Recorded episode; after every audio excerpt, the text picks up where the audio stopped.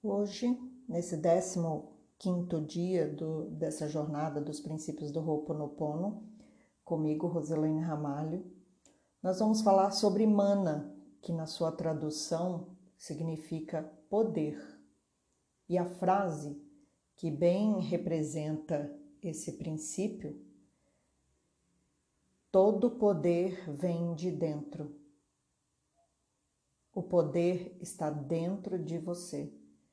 Então, nesses últimos tempos, o quanto você tem escutado que todo poder que você busca vem de dentro de você.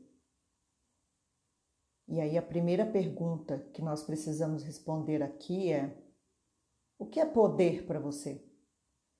Quais as crenças que você tem sobre o poder?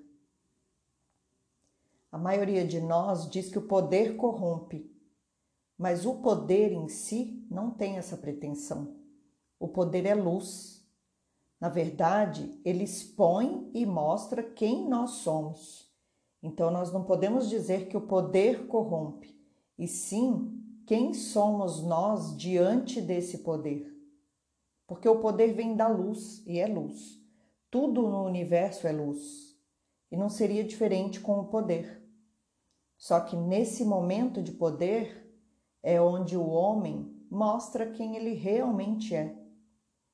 Porque aqui nesse tempo nos foi dado que o poder de entregar significado às coisas tem grande importância, mas também nós temos o poder de transferir para o outro a responsabilidade pela nossa vida e pelos significados que nós damos às coisas.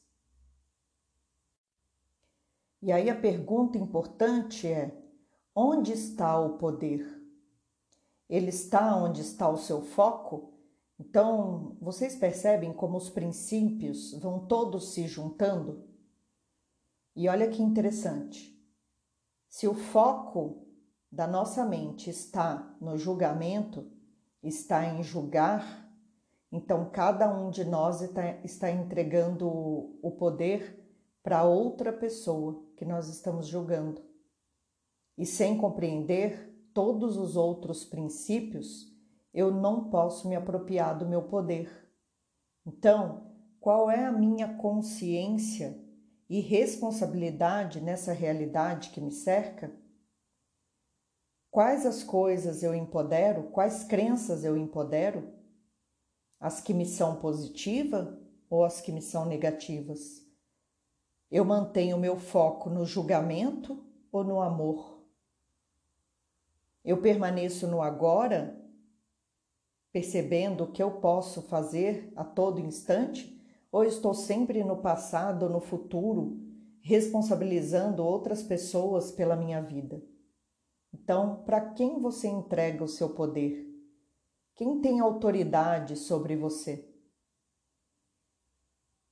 Onde está o seu poder? E a resposta para essa pergunta é que ele está em você, nos seus conhecimentos, na sua harmonia, e é você que escolhe se em cada situação da sua vida você vai permanecer no conflito ou vai buscar uma resposta e retornar à harmonia.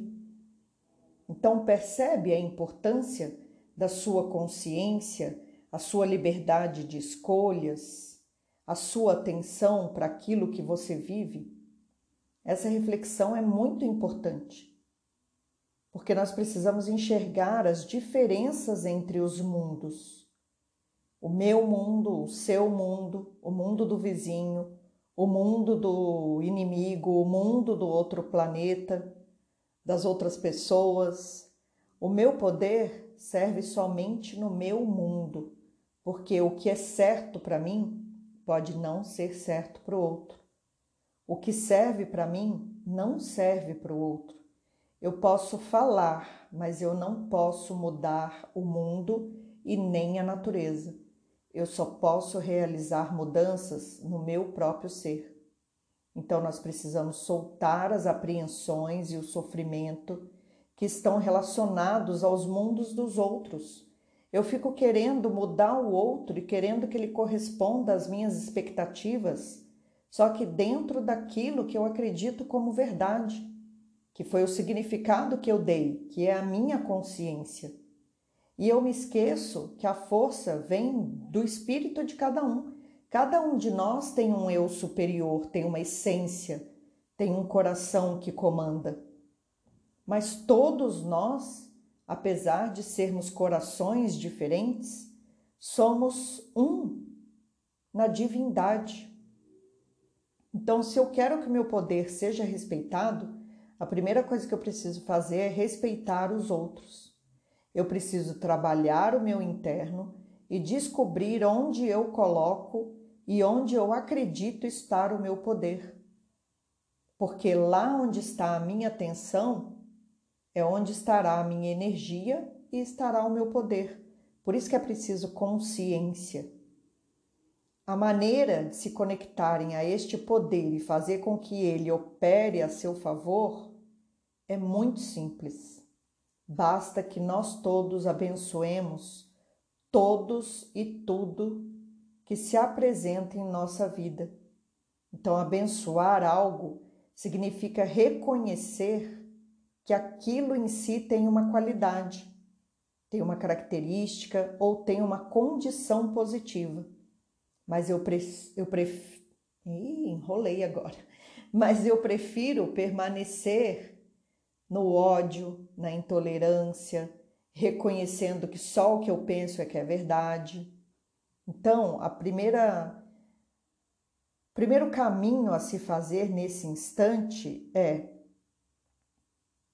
olhar para tudo que me cerca e perceber a bênção como algo que representa um bem maior e reconhecer a nossa intenção de que aquilo que eu estou enfatizando pode crescer, persistir e me empoderar.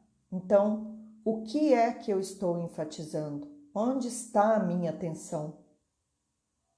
Quando eu abençoo alguém ou alguma coisa, ou quando de alguma forma eu elogio, agradeço, falo algo de bom para alguém, na verdade, o meu próprio subconsciente, o meu próprio inconsciente responde relaxando todo o corpo e aumentando o fluxo de energia. E mesmo que eu tenha direcionado a bênção a outra pessoa, alguma coisa, sou eu que me beneficio fisicamente disso. Cada vez que eu critico ou julgo alguém, na verdade, é no meu corpo que eu sinto essa crítica e esse julgamento, enrijecendo através das doenças.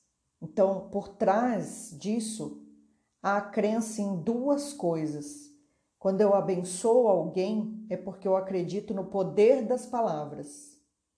E quando eu abençoo alguém, é porque eu acredito no poder das boas intenções. E aí se apresenta o princípio que nós chamamos de foco ou máquia, que é uma pergunta bem interessante.